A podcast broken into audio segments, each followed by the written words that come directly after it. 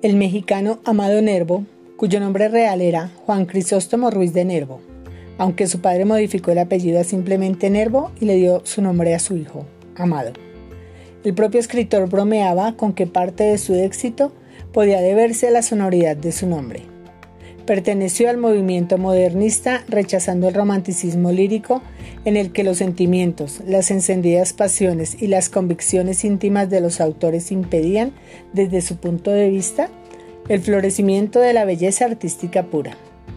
Fue periodista y poeta con una amplia producción de poemas, uno de ellos este, el verso. Querría que mi verso de guijarro en gema se trocase y en joyero que fuera entre mis manos como el barro en la mano genial del alfarero. Que lo mismo que el barro que a los fines del artífice pliega sus arcillas, fuese cáliz de amor en los festines y lámpara de aceite en las capillas. Que dócil a mi afán tomase todas las formas que mi numen ha soñado, siendo alianza en el rito de las bodas, pastoral en el índex del prelado. Lima noble que un grillo desmorona, o eslabón que remata una cadena crucifijo papal que nos perdona o gran timbre de rey que nos condena.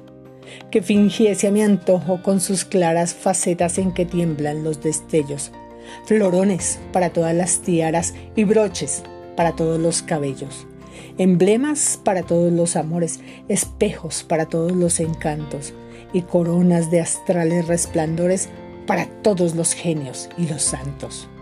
Yo trabajo, mi fe no se mitiga, y troquelando estrofas con mi sello, un verso acuñaré del que se diga, tu verso es como el oro sin la liga, radiante, dúctil, poliforme y bello.